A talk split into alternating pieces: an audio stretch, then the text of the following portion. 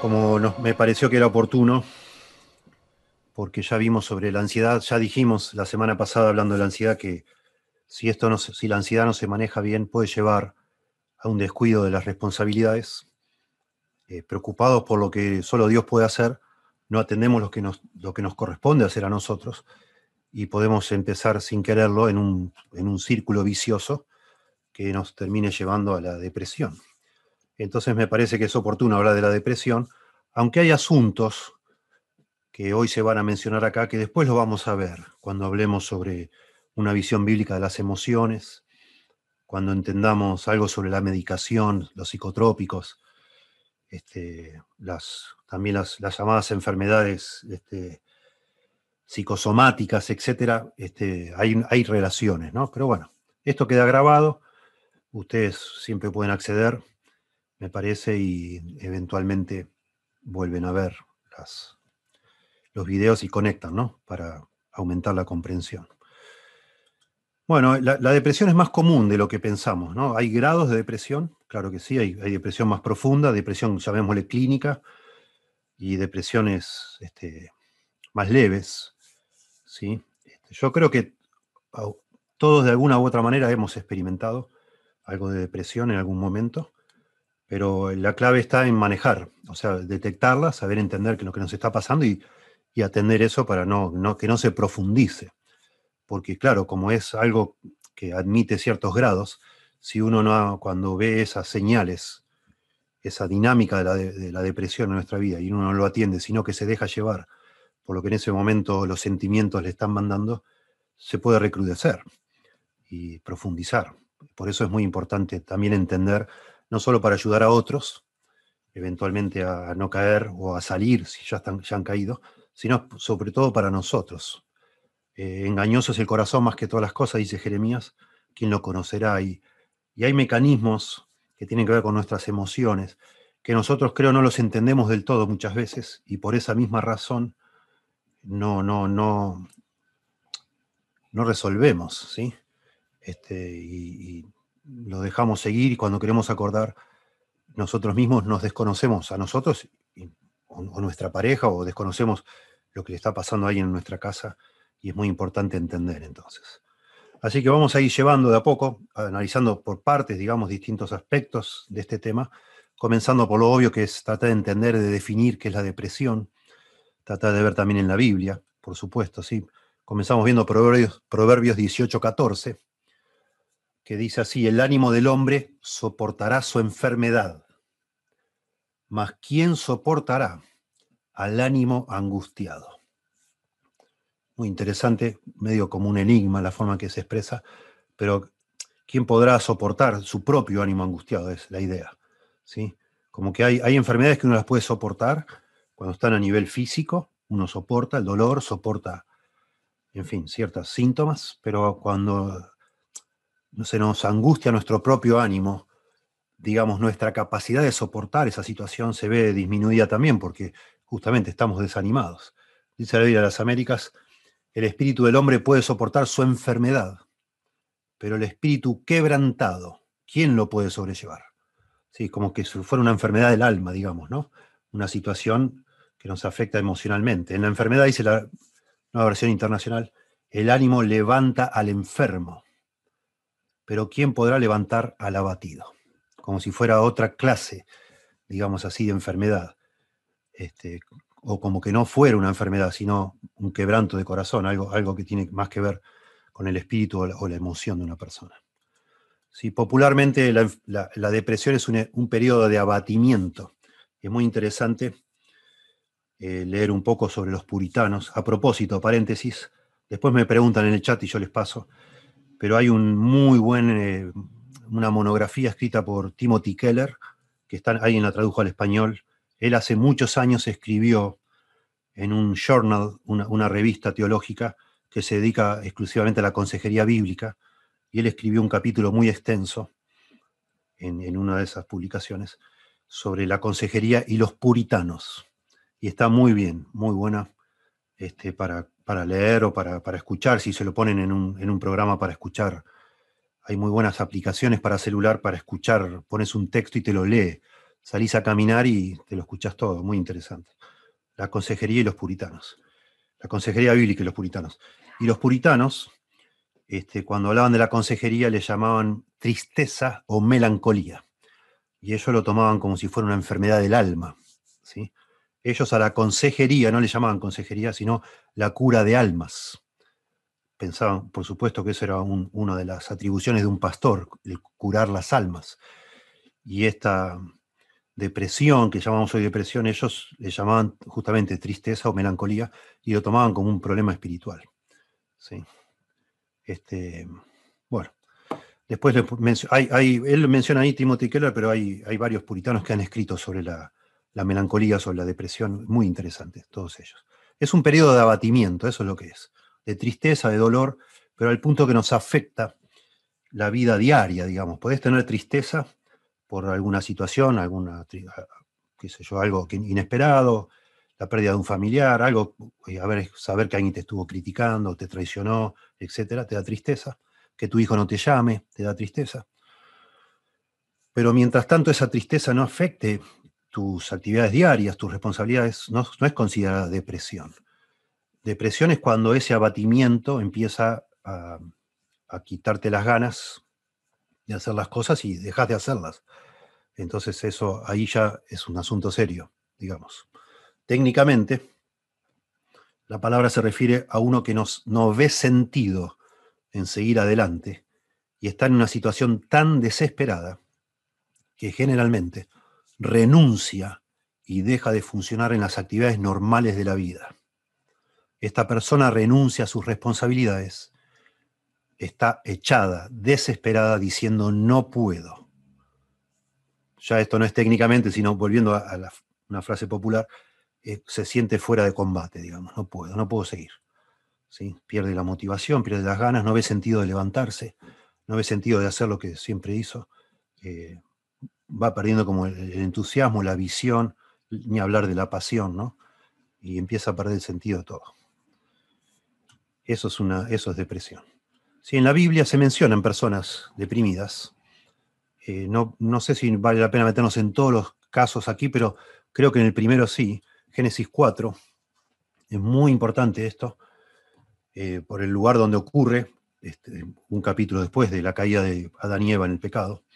Es muy interesante y muy importante aquí, es como que se va, este es el fundamento para el resto de la Biblia, se va edificando la teología que después desarrolla la Biblia, y vemos este, lo que pasa acá en Génesis 4, todos ustedes saben, inmediatamente después que Adán y Eva caen, que se acusan mutuamente, que sienten culpa, que se esconden, Dios los confronta, etc., aparece aquí en, Génesis 4 el primer asesinato eh, en la historia, que es Caín matando a Abel. ¿sí? Este, se nos cuenta, previo a ese asesinato, que bueno, este, Abel criaba ovejas, era pastor y Caín era labrador de la tierra. Y aconteció andando en el tiempo que Caín trajo del fruto de la tierra una ofrenda a Jehová y Abel trajo también de los primogénitos de sus ovejas, de lo más gordo de ellas. Y miró Jehová con agrado a Abel y a su ofrenda, pero no miró con agrado a Caín y a la ofrenda suya. Es de alguna manera que acá no se nos cuenta, Caín supo que la ofrenda de su hermano fue más agradable que la suya. Y entonces dice, y se ensañó Caín en gran manera y decayó su semblante. ¿Sí? Esto decayó su semblante es una expresión de que su rostro se, deprimió. ¿Sí? Esto es lo que pasa, se desanimó. No sé cómo dice, no he visto. Este,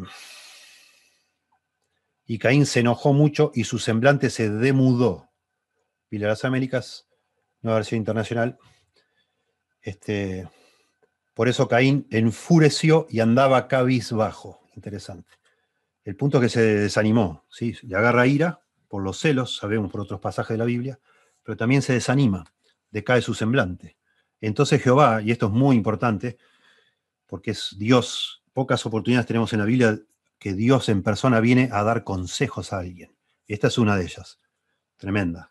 Dios viene acá como el gran consejero, admirable consejero, Dice entonces Jehová dijo a Caín, ¿por qué te has ensañado, por qué te has enojado, y por qué ha decaído tu semblante? ¿Por qué estás desanimado, Caín? Y Dios le dice, se contesta a Dios, si bien hicieres, ¿no serás enaltecido?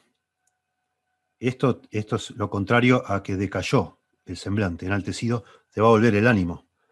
¿sí? Y si no hicieres bien, el pecado está a la puerta, con todo esto a ti será su deseo y tú te enseñorearás de él. Bueno, no, voy a explicar todo esto, pero muy interesante que Dios advierte a Caín que él tiene que hacer algo para revertir esta situación. Si no, si bien hicieres, serás enaltecido. Y si no, si no hace, si no revierte esta situación, el pecado está como si fuera un animal agazapado para atacarlo y va a tomar control de, Caín y se va a empeorar. Dios le está avisando que si él no hace algo con esto, la situación se va a empeorar. Y bueno, y se empeoró porque el enojo no se le fue.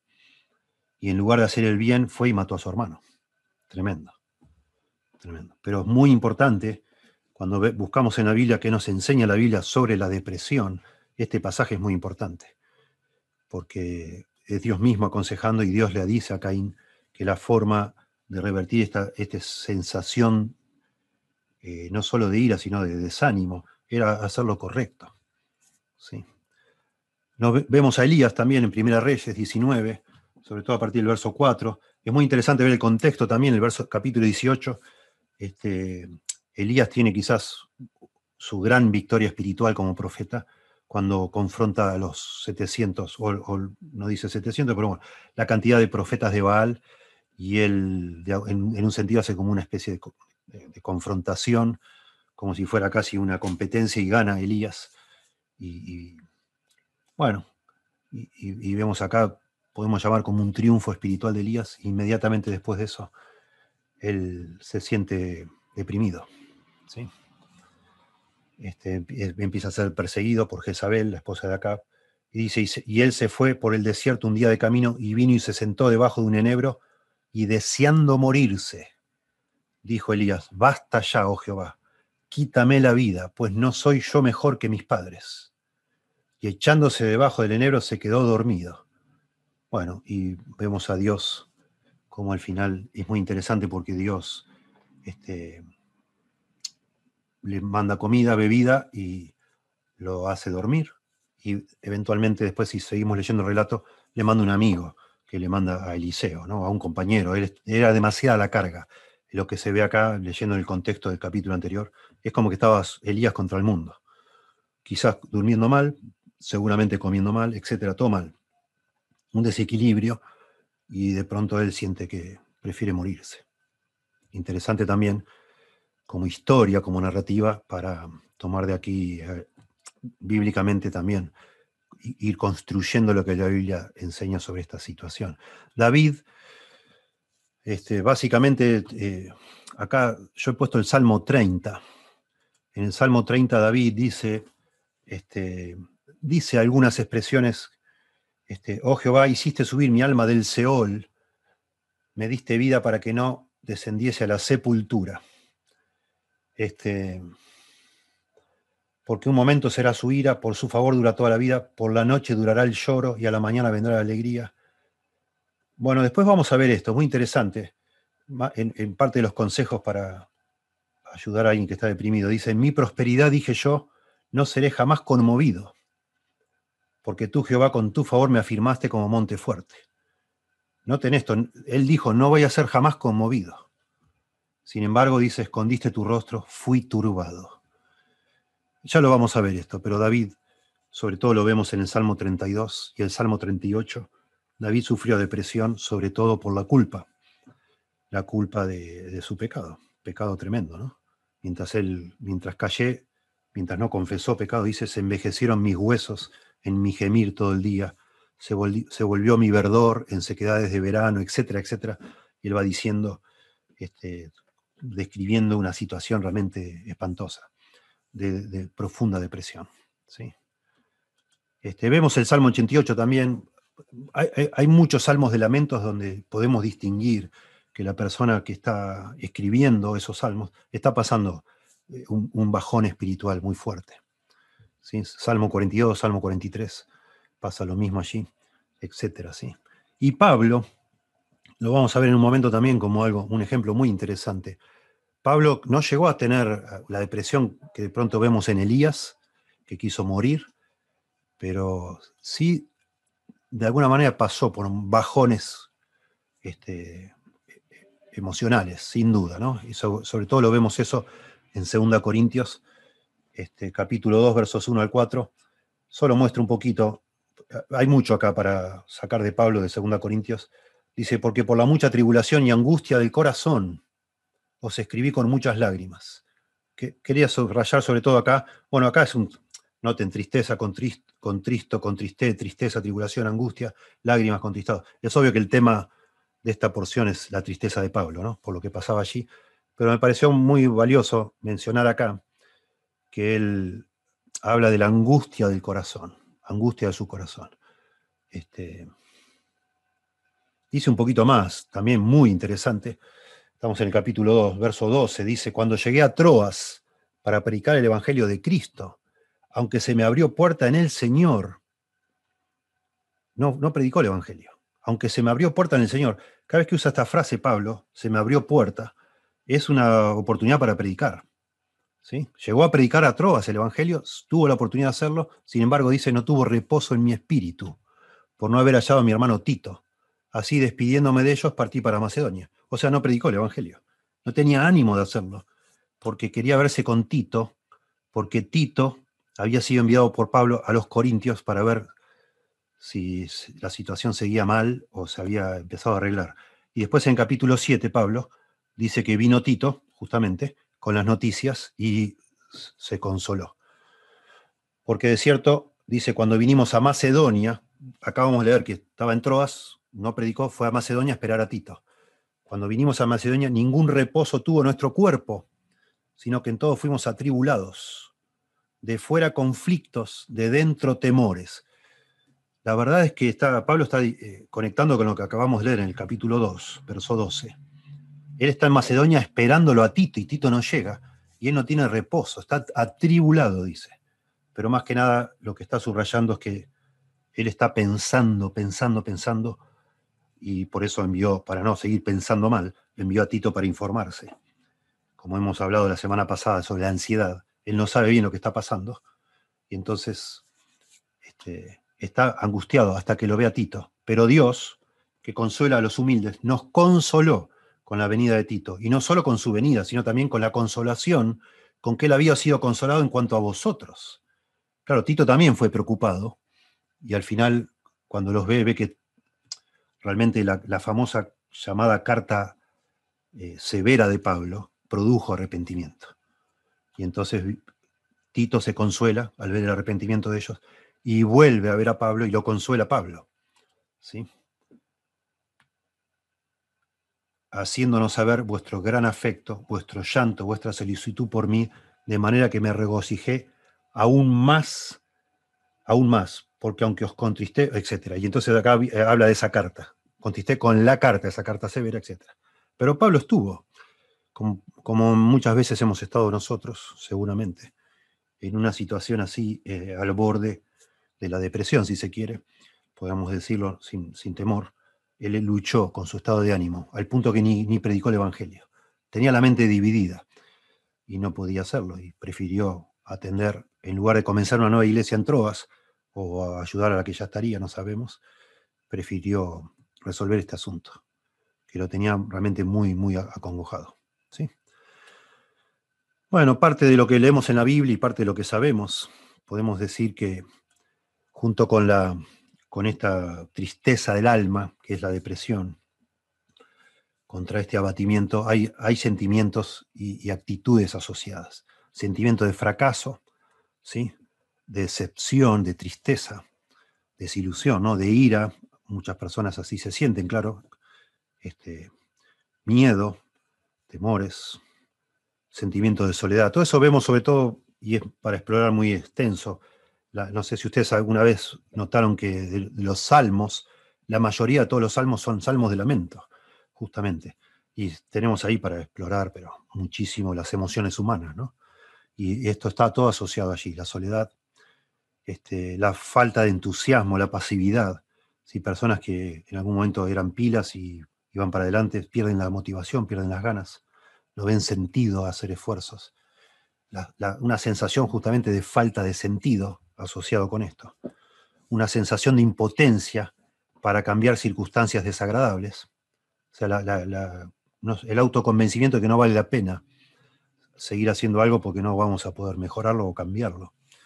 Un enfoque centrado en uno mismo, hacia adentro, cerrarse uno mismo, ¿sí? Este, fatiga, cansancio, como hablábamos la semana pasada cuando hablamos de la ansiedad, tanta pensamiento, tanto pensamiento, tanta, tanto darse manija, como decimos, fatiga uno, lo cansa, ganas de dormir, descuido de las responsabilidades de la vida, que hemos mencionado también. Pecado no confesado, ahí lo vemos a David. Este, Salmo 32 y 38, exactamente igual.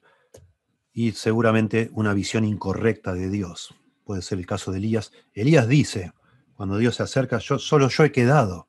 Y ahí es cuando Dios le dice, no, no, aparte de ti, hay 700 personas que aún no han doblado sus rodillas los baales. No, no sos el único. Bueno, uno se siente así, se siente el único el, único desgraciado. ¿Qué causa la depresión? De nuevo acá, acá hay opiniones encontradas. Vamos a centrarnos en, la visión bíblica de este asunto. Eh, la visión no bíblica hoy en día o secular ha prevalecido un concepto que se llama materialista del ser humano, que dice que nosotros no tenemos ni espíritu ni alma, no existe ni el alma ni el espíritu, la ciencia no admite que exista el espíritu del alma porque no lo puede medir, no lo puede comprobar, este, entonces no existe. Así se basa el método científico. Si no lo puedes observar, no existe. Si no lo puedes comprobar, bueno, yo no puedo observar un microbio, pero, no sé, inventaron el microscopio, inventaron formas de, detectarlo, entonces sí se cree. Yo no puedo ver un electrón o no puedo ver un protón, pero bueno, hacen, ustedes saben todo, ¿no? De la física este, por supuesto, la electricidad existe, vemos el, resultado, y también ellos tienen sus aceleradores de partículas y hacen chocar partículas que las aceleran y, bueno, pueden ver los rastros de esos choques y entonces sí admiten que eso que es tan pequeñito y no se ve, que existe. Pero a Dios nadie lo midió, nadie lo encontró, el alma no existe porque tampoco nadie escapa a cualquier tipo de, escáner de, que, alguien pueda hacer. Entonces ellos dicen que el ser humano es todo materia, por eso es la visión materialista del ser humano. No, no materialista en el sentido que desea el dinero, materialista es que es todo materia. Y entonces el alma que no existe es lo que ellos identifican es el cerebro con todas sus reacciones químicas, sus impulsos eléctricos, de manera que entonces si alguien tiene depresión no, se, no lo mencionan como si fuera un problema espiritual, porque el espíritu no existe, sino un desbalance químico en el cerebro. Así lo ven. Bueno, la Biblia no, no tiene esa explicación, sino que en la Biblia eh, todo tiene más que ver con, con, el ser interior. La Biblia le llama corazón. A veces le llama mente, pero no, cuando la Biblia habla de mente no habla del cerebro, habla del corazón, del, del, del, centro, digamos así, del comando central que, maneja toda nuestra vida, el, verdadero yo. yo soy mi corazón, según la Biblia. Yo puedo perder un brazo, puedo perder una mano, no sé, me pueden pasar un montón de accidentes, pero yo sigo siendo yo porque eh, mi ser es lo que está en mi corazón. Así lo habla la Biblia. Y la depresión sucede en, ese, en esa área de la vida de una persona, lo que somos, lo que sentimos, lo que pensamos, lo que decidimos. ¿sí? La mayoría de los casos de depresión procede de un fallo en asumir o llevar a cabo las responsabilidades que Dios ha dado a cada uno. Eso dice Jay Adams en el libro Capacitado para Orientar. Note de nuevo, la mayoría de los casos de depresión procede de un fallo en asumir o llevar a cabo las responsabilidades que Dios ha dado a cada uno. Ahí está la conexión con lo que vimos la semana pasada, con la ansiedad. Acuérdense allá este, en Mateo 6:34, cuando decía, este, baste a cada día su propio afán. ¿sí? Nos afanéis por el día de mañana, que comeremos o que beberemos, porque cada día traerá su afán. Baste a cada día su propio afán. Es decir, hablábamos de la, de la génesis de la ansiedad, era enfocarnos en lo que no podemos controlar y descuidar el día de hoy. Y la solución que ofrece ahí Jesús es atender mi responsabilidad. Cuando yo no atiendo mi responsabilidad, eso empieza como a agregar como un peso sobre mi cabeza, consciente o inconsciente, de que algo está mal, eh, me empiezo a sentir muy mal y empieza a generar eso, como decíamos la semana pasada, una espiral, eh, un círculo vicioso una espiral descendente que se va empeorando cada vez más, al punto que después ya esa, esa ansiedad se me transforma en tristeza, depresión, y me empieza a afectar este, mi vida cotidiana. ¿sí? Eso dice Jay Adams, y yo coincido. Lo puedo ver ese mecanismo en mi corazón y lo, puedo, lo he podido comprobar en otras personas, claramente. ¿sí? ¿Qué causa la depresión? Esto es también Jay Adams, pero de otro, de otro libro. Manual del Consejero Cristiano dice Jay Adams, casi cualquier cosa puede hallarse en la raíz de la depresión del aconsejado. Noten, una enfermedad reciente en la cual se ha trazado de su trabajo cambios hormonales, reveses de fortuna, las consecuencias del simple descuido, culpa sobre algún pecado, autocompasión procedente de envidia o celos, o un curso desfavorable de los sucesos, sentimiento del tipo del resentimiento, preocupación, etc. El hecho importante que hay que recordar es que una depresión no resulta directamente de ninguno de estos factores, sino que viene de un proceso cíclico en el cual el problema inicial es tratado mal, de tal forma que se agranda en espirales descendentes y que al final acaban en la desesperanza. Esta es una cita muy importante, larga pero importante. Lo que está diciendo Jay Adams, lo traduzco en, otras palabras, es que toda esta, lista no es la causa de la depresión. Yo le prefiero llamarle la ocasión. No hice una diapositiva, pero eh, présteme atención. Podemos imaginar como una fórmula matemática. Hay una ocasión que puede ser una enfermedad prolongada, la muerte de un familiar querido, algo que nos produce mucha tristeza. Acá habla de los celos también, el descuido de alguna responsabilidad, etc. Hay una ocasión que debe manejarse bíblicamente, como todas las cosas de la vida. Pero si esa ocasión se maneja de manera no bíblica, eso sería la ocasión más mi respuesta a esa ocasión. Si mi respuesta es no bíblica, en el sentido de que esa ocasión me lleva a mí a cerrarme sobre mí mismo, a descuidar las cosas que debo hacer por causa de esa tristeza, me siento excusado, tengo una buena, digamos así, una buena coartada para no hacer lo que debo hacer porque estoy pasando este momento malo, triste, etc. Descuido lo que tengo que hacer y entonces sí, la ocasión, estas y otras posibles, más mi reacción pecaminosa a esa ocasión, produce depresión. Puede producir depresión porque voy a descuidar lo que tengo que hacer. Ese es el punto. Por eso dice acá, al final, este, dice, sino que viene de un proceso cíclico en el cual el problema inicial, la ocasión, es tratado mal, de tal forma que se agranda en espirales descendentes y que al final acaban en la desesperanza. ¿Sí? Otra cita de otro escritor muy, muy bueno, llamado Wayne Mack. Wayne Mack ha escrito muchos libros, no hay tantos en español de él. Este, Wayne Mack ha sido el creador, el fundador del programa de consejería bíblica que tiene el, Master College, o ahora se llama Master University, que también presidía MacArthur. Wayne Mack era, es el que fundó ese programa de consejería bíblica. Y en este libro que se llama Fuera de, Blues, la palabra blues en inglés se usa para melancolía. De ahí el género musical, el blues, ¿sí? que también expresa cierta tristeza. Out of the blues es fuera de la melancolía dice subtítulo, manejando los, los, blues, la melancolía de la depresión y la soledad.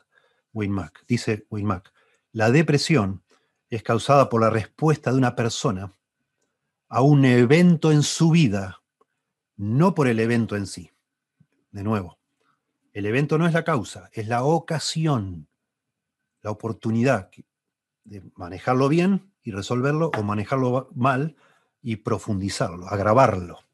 El evento no produce la depresión. Es mi reacción a ese evento. ¿Sí? ¿Qué causa la depresión? Entonces, una persona deprimida piensa que no puede hacer algo porque está desesperada, cuando en realidad está desesperada porque falla en cumplir las obligaciones que Dios le ha dado. ¿Sí? Es al revés. Confundimos la causa con el efecto. ¿Sí? Piénselo. Estar bajo presión no necesariamente nos debe o nos, llevaría siempre a la depresión. Depende. Por supuesto, es una, es una situación crítica, delicada, estar bajo mucha presión, bajo mucha tristeza, bajo, podamos decir, mucha soledad, bajo muchas circunstancias de la vida, son ocasiones posibles para uno tirar la toalla, digamos así, o descuidarse y empezar a este ciclo este, tan, tan nocivo que nos lleva a la depresión. Interesante ver a Pablo, habíamos dicho que íbamos a ver un poquito más de él. Segunda Corintios, para mí es una joya justamente para eh, explorar el corazón de un, de un ministro de Dios, de un siervo del Señor. Pablo allí baja la guardia. Pablo está muy mal, está humillado porque no todo lo, su relación con los corintios no está bien, no todo salió como él esperaba y entonces él eh, como que pone su corazón en la mesa, ¿no? Digamos, y habla todo el tiempo de sus emociones. Segunda Corintios 4.1 dice, dice el apóstol Pablo, por lo cual está hablando del, en el capítulo 3, al final está hablando del, nuevo pacto, del ministerio que Dios le dio del nuevo pacto, que es precioso, porque cambia el corazón, no como el antiguo pacto que eran todas leyes y, normas para hacer, sino que este, este ministerio es superior, el que Dios nos haya confiado a nosotros, el Evangelio que transforma almas, vine hablando antes, es, es maravilloso. Entonces Pablo está realmente agotado, está cansado, ha sufrido, sufre y sufrirá por el Evangelio, pero dice, por lo cual, teniendo nosotros este ministerio, según la misericordia que hemos recibido, el nuevo pacto, de la transformación, de salvación, y, santificación de personas, no desmayamos. Bueno, la, idea es no nos deprimimos, no tiramos la toalla, no nos cansamos. Esta palabra usa Jesús cuando allá en Lucas, creo que es 18, nos habla de la oración para orar y, no desmayar. Y nos habla de la viuda esta que le pide al juez, le pide al juez, le pide al juez. Y al final el juez le hace lo que le pide porque el hombre está cansado. Pero Jesús dice que cuenta eso para que no desmayemos. Es decir, no dejemos de orar, no tiremos la toalla. Bueno, eso dice Pablo acá, que ya había dicho que estaba triste, que luchaba con muchas cosas, pero dice, tenemos un ministerio tan precioso, sentimos que nuestra vida vale tanto la pena, que a pesar de tener tanta presión, no nos, no nos deprimimos, estamos bajo mucha presión, pero resistimos, porque nos damos cuenta que lo que estamos haciendo es demasiado valioso. Hermoso. Versículo 8. Dice Pablo también, sigue. Bueno, sigue hablando del Evangelio, pero tenemos este tesoro en vasos de barro para que la excelencia del poder sea de Dios y no de nosotros. Y noten que estamos atribulados en todo, mas no angustiados, en apuros, mas no desesperados, perseguidos, mas no desamparados, derribados, pero no destruidos, llevando en el cuerpo siempre por todas partes la muerte de Jesús. Es precioso. O sea, estaba bajo mucha presión, al borde de tirar la toalla, pero no la tira. Estoy angustiado o, atribulado, dice acá, pero no angustiado, en apuros, pero no desesperado. O sea, todos de afuera, pero de adentro estamos bien. Resistimos, aguantamos. Y termina entonces en el verso 16, se hace como una especie acá de, de. Este, a ver, otra vez. Ahí está. Por tanto, después que explica todo esto, capítulo 4, Empieza diciendo, no desmayamos, termina el capítulo 4 diciendo, por tanto, no desmayamos. Antes, aunque este nuestro hombre exterior se va desgastando, el interior, no obstante, se renueva de día en día. Porque esta leve tribulación momentánea, noten acá hay interesantes conceptos, la visión de este hombre le ayuda a mantenerse firme y a, a responder, y a seguir adelante, y a seguir, y a seguir, y no aflojar en el sentido de no descuidar sus responsabilidades, lo cual sí le hubiera afectado interiormente, al punto de deprimirlo, ¿sí? Bueno, y ponen acá, viene hablando del, cielo, del, por supuesto, de la, de, la, recompensa, etc. Y va a seguir en el capítulo 5 hablando de eso. ¿Sí? Cuando se resuelve mal un periodo de abatimiento, de, depresión, etc., uno va descendiendo en una espiral hacia la depresión. ¿sí? Que es lo que no hizo Pablo, por supuesto. ¿Qué causa la depresión entonces? El factor clave es la forma de resolver un periodo de abatimiento. Eso es lo que marca la diferencia. ¿sí? Un momento difícil en la vida, ¿sí? Resolverlo. ¿sí? Y hay momentos, lo vamos a conversar ahora cuando hablemos de, la salida de esto, ¿no? pero hay muchos momentos en la vida que son realmente muy, muy difíciles. Y a veces de manera inesperada, inadvertidamente, estamos envueltos en uno de esos momentos y no nos damos cuenta. Yo lo percibo mucho en mi trabajo de pastor, a veces mamás este, que han estado muy involucradas en, las cosas del Señor y de repente Dios les bendice con un marido y les bendice con un hijo, dos hijos, tres hijos. Y a veces si no manejan bien con claridad las expectativas de la vida, se empiezan a deprimir porque se dan cuenta que termina el día y no han hecho casi nada. Y se la han pasado atendiendo, apagando incendios, digamos, ¿no? Y evitando que se peleen y, bueno, en fin, cambiando pañales, limpiando, arreglando.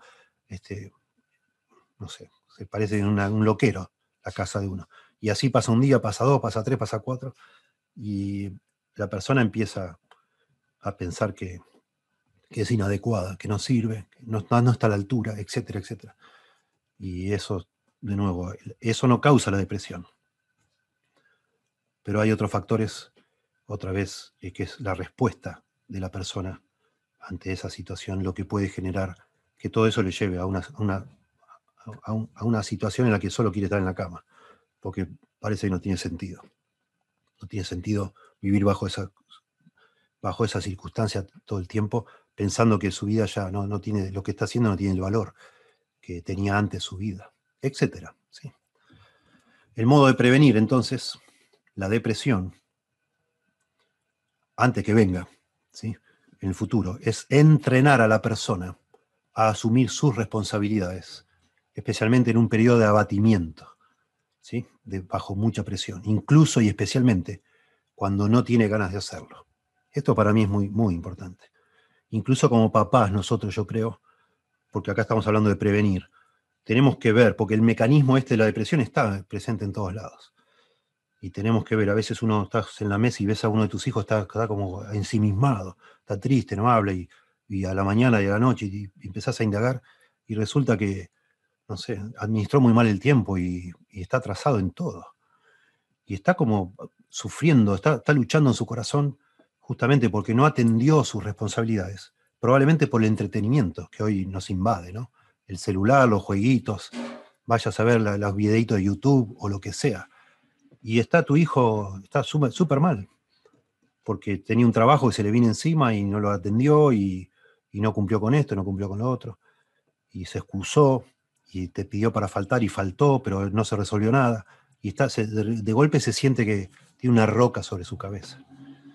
Y nosotros como papás tenemos que enseñar que eso que le está pasando es normal, pero la forma de, evitar eso y de salir de esas situaciones con ganas o sin ganas, sentate, apagá, dejá el celular, apagalo, dejá los videitos, dejá los jueguitos, haz lo que tenés que hacer lo invitan a algún lado, no, mira, mejor hace, te vas a sentir mejor. En vez de irte ahí a distraer, lo que vos necesitas no es distracción en este momento. Es atajar el penal, resolver lo que tenés que resolver. Vas a ver cómo vas a dormir esta noche bárbaro. Atendé, haz esa llamada, pedí disculpas, devolvé lo, que sea. La responsabilidad que tengas, atendela. Hace hoy un poquito, mañana otro poquito. Vas a ver que el lunes que viene te, te sale el sol otra vez. ¿sí? Bueno, vamos a atender un poco este, esta visión materialista, ¿no? Un poquito, no mucho, pero lo suficiente acá para, para poner esto también en un contexto y por si alguno de ustedes eh, ya ha sido afectado por esta manera de pensar, ¿no? ¿Qué, hay del desbalance químico entonces, que es casi hoy la, verdad revelada sobre este, este tema desde el, desde el, bando secular, digamos, ¿no? Bueno, esto dice este, Edward, eh, Edward Welch. No está traducido este libro todavía. Supongo que lo van a hacer pronto porque están traduciendo libros de él. Este es un consejero bíblico, psiquiatra también. Este, se llama Depresión, este, mirando hacia arriba desde una oscuridad obstinada. Es el libro este, muy interesante. Dice Edward Welch, no permita que el diagnóstico científico y técnico le impida ver estos problemas comunes. En cambio, cuando tenga dudas, espere encontrar la humanidad ordinaria justo debajo de la superficie, en forma de miedo, ira, culpa, vergüenza, celos, deseos, desesperación por la pérdida, debilidades físicas y otros problemas que están presentes en cada persona. Lo que está diciendo Edward Welch, no te dejes engatusar con toda la terminología pseudocientífica del desbalance químico, de la serotonina, de que te pasa esto, lo otro, mira, te, te tenés que tomar estas pastillas para balancear los químicos en el cerebro. No, no, no. No se desvíe, dice Edward Welch. Lo que necesita no es algo nuevo, simplemente necesita perseverar en la aplicación de viejas verdades a las situaciones actuales. Principios bíblicos. Vivir por, por principios, como hemos visto, ¿se acuerdan aquel gráfico que no por emociones, sino por principios? Y te duele la cabeza, estás desanimado, salí de la cama y atendé tu responsabilidad y hacelo. Y eso se cura solo. Por supuesto, si estás en un nivel mucho más profundo, probablemente no sea tan simple, pero aún así la solución sigue siendo esa. ¿sí? Dice otro, un escritor muy, muy bueno, este libro no está traducido y está agotado, se llama Robert Smith, también psiquiatra cristiano. Se llama el, el libro de referencia médica del, escritorio, digamos, Desk References, como el manual de consulta, ¿sí? del cristiano, el manual de consulta médica para el consejero cristiano. Todo el libro habla de sobre, desde, el punto de vista de un, de un doctor cristiano. ¿no? Y dice este hombre, Robert Smith, existe una enseñanza muy generalizada, incluso en la comunidad cristiana, de que se ha demostrado que la depresión es una condición médica. Sin embargo, con la depresión no hay pruebas de que algo esté mal en el cuerpo.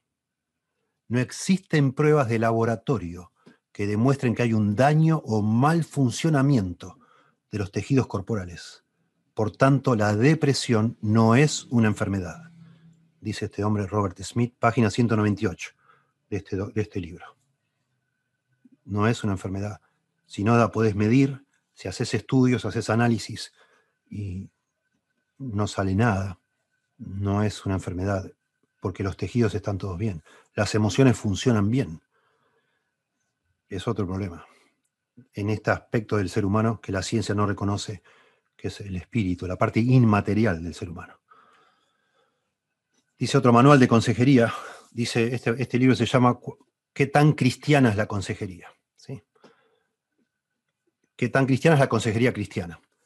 Y dice este hombre, Gary Almi, contrariamente a lo que el público puede creer, nunca se ha descubierto ninguna enfermedad llamada depresión, maníaco depresión o esquizofrenia.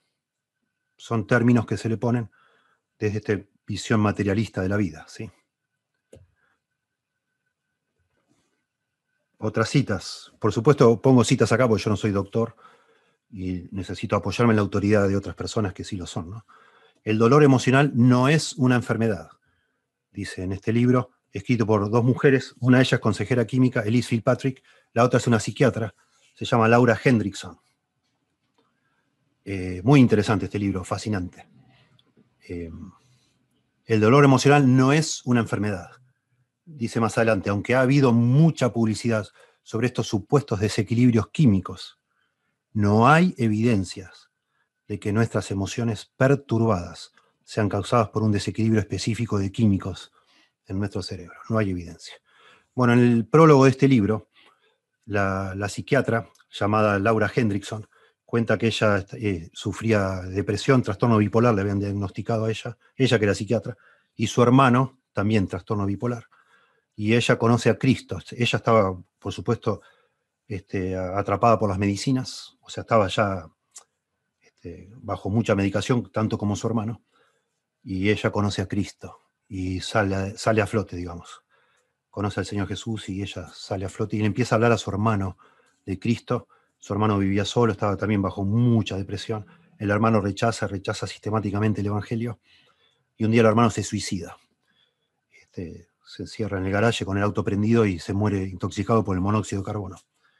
Y ella dice que le impactó tanto, tanto eso, que no pudo ayudar a su hermano. El hermano estaba bajo mucha medicación, que decidió dedicarse el resto de la vida, dice ella, a usar lo que ella sabía de psiquiatría y ahora siendo cristiana para ayudar a personas a resolver el tema de la depresión, justamente. Y este libro se llama, bueno, ¿podrá la medicina parar el dolor o, o la pena? el dolor sería, ¿no? Y de subtítulo dice Encontrando la sanidad de Dios para la depresión, ansiedad y otras emociones preocupantes.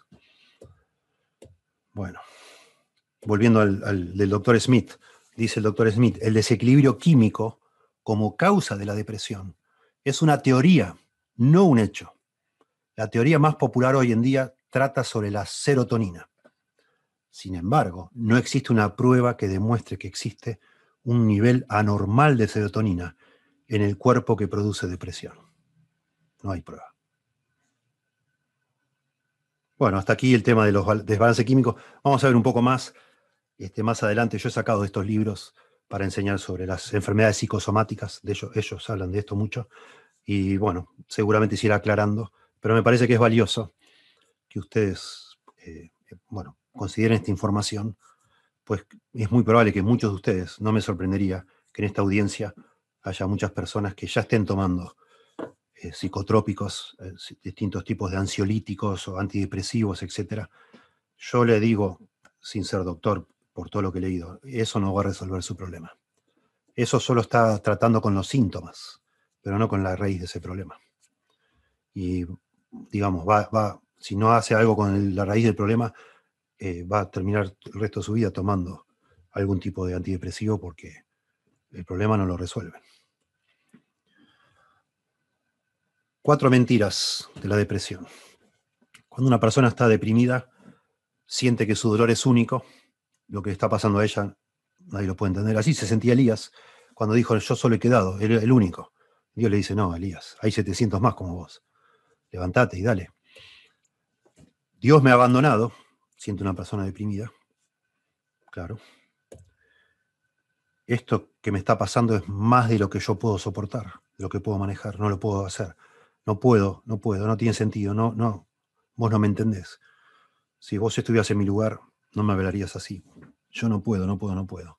Y por supuesto, ha perdido la esperanza, la persona siente que no hay salida, no vale la pena. Mejor me quedo en la cama, no tengo nada que hacer. Bueno, Dios dice, esto es lo que la, persona se dice a sí misma. Mi dolor es único, Dios me ha abandonado, esto es más de lo que puedo manejar y no hay salida. Interesante que Dios, Dios responde en 1 Corintios 10:13, ahora vemos, que tu dolor no es único, Dios no te ha abandonado, Dios es fiel, Él no cambia. Lo podés soportar y sí que hay una salida, claro que hay salida. Noten qué hermoso este pasaje.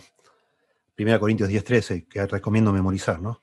no os ha sobrevenido ninguna tentación que no sea humana. O sea, no es único. Lo que te pasa no es único. Todo lo que te pasa le pasa a todos los seres humanos. Pero fiel es Dios. Dios es fiel. No digas que Dios te abandonó. Dios es fiel. Que no os dejará ser tentados más de lo que podéis resistir. Sí podés soportar. Si no quedará también juntamente con la tentación la salida para que podáis soportar. Sí que hay una salida. Tu dolor no es único. Dios es fiel sí podés soportar y sí hay una salida. Interesante, muy interesante, demasiado, sí. ¿Cómo aconsejar a alguien deprimido? Bueno, nunca minimices los sentimientos de otra persona, jamás, no, podemos hacer eso, ¿sí? Ya hemos visto esto de la, importancia de empatizar con la persona, de tener compasión, tratar de sentir lo que ella siente. Te puede pasar a vos, me puede pasar a mí, eh, no sabemos. Yo al día de hoy no sé, por ejemplo, yo no sé, no tengo ni idea de lo que sería en mi caso, si yo enviudara, no sé, no sé qué me pasaría, no sé cómo manejaría eso. No estoy seguro si en todo momento las situaciones en la vida yo las voy a manejar de manera bíblica, no lo sé. Y yo puedo caer en, soy tan vulnerable como cualquiera de los demás, eh, porque hoy puedo ser sabio manejando la vida como corresponde y mañana puede ser que decida tirar la toalla por distintos motivos. ¿sí? Por desequilibrio en mis horarios, por dormir mal, por comer mal, por lo que sea, de golpe eh, bajo la guardia. ¿sí? Y caigo en un pozo así. Los pastores, yo suelo poner esas cosas en, en mi Facebook porque también noto que en el mundo evangélico parece que es casi, casi como, como un estigma pasar, sufrir depresión como si no fueras espiritual. Y no debe ser así, nos puede pasar. Spurgeon luchaba con la depresión y mucho. Muy interesante leer de él. ¿sí? Busque empatía, escuche a la persona. ¿sí? Anímela a cumplir sus responsabilidades. Esto es clave, por lo que estamos diciendo es clave. Si nosotros de alguna manera tenemos que empatizar con la persona para ganarnos esa, ese permiso para decir en el momento apropiado lo que la persona no quiere escuchar, lo que les parece insensible y duro. En la medida que yo escucho, que puedo empatizar, que tomo en serio los sentimientos de la persona, que muestro amor, un amor práctico en todo sentido, que acompaño, que escucho y escucho y escucho y escucho. En la medida que hago eso y la persona se convence que yo realmente le amo de todo corazón y la acepto así como es, me gano la oportunidad y el derecho a decirle, mira, eh, tenés que hacer igual, aunque no tengas ganas de hacerlo. Y eso en general a la persona le ofende, se defiende y siente que vos al decir eso estás minimizando, no estás entendiendo. Pero esa es la salida, que la persona haga lo que tenga que hacer aunque no tenga ganas, lo haga sin ganas, lo haga llorando, luchando en su corazón, pero lo haga igual lo que tiene que hacer. Y eso entonces, ese mismo espiral que lo fue llevando a un pozo, es, es la misma forma inversa de que lo va a sacar. Ese mismo círculo vicioso se transforma en un círculo virtuoso en la medida que la persona atiende sus responsabilidades, con ganas o sin ganas. ¿Sí? Y te va a decir la persona, no, pero no puedo. Bueno, no aceptes no puedo. De nuevo, esto se necesita esa empatía ese afecto, ese cariño demostrado. ¿sí? ¿Se acuerdan cuando hablamos de la compasión, la sinceridad? Este, y no me acuerdo de la tercera palabra que habíamos visto, pero tenemos que nosotros procurar que la persona realmente, cuando decimos estas cosas no populares, no deseadas por una persona en depresión, que lo vea realmente como alguien que le está tratando de ayudar y te, lo, te escuche y lo haga. ¿sí? Anímele a hacer actividades físicas. Interesante. Muy interesante. Eh, tengo también ahí, puse de otro escritor en, mi Facebook, eh, la importancia incluso porque hay cada vez más depresión infantil, que los chicos se muevan, que hagan ejercicio, que salgan al aire libre, que descansen lo necesario. O sea, nosotros de a poco, si vamos a ayudar a una persona deprimida, tenemos que también ayudarle a que su vida se balancee, que no se quede hasta las mil y una mirando televisión, que tenga los horarios muy raros, no todos los días acostate a la misma hora, trata de dormir ocho horas, levantate a la misma hora, haz ejercicio, salí, no te quedes encerrado, hace frío, bueno, abrigate, salí igual, ¿sí? Y empezar que tu vida, y come eh, apropiado, come sano, tener horarios para cada cosa, etc. Y parece eh, contribuciones menores, pero todo ayuda, de a poquito va ayudando a la persona, así como se fue metiendo, no, no de golpe, sino lentamente, así también lentamente le ayudamos a salir. ¿Sí? Preguntas para hacer a los deprimidos. Muy importante esto y les va a quedar grabado. Preguntas. ¿Ha tenido un chequeo médico para identificar contribuciones fisiológicas a su sensación de depresión? Esto es muy importante. Acabo de leer yo de los autores que dicen que no es, no, esto no tiene que ver con desbalance químico.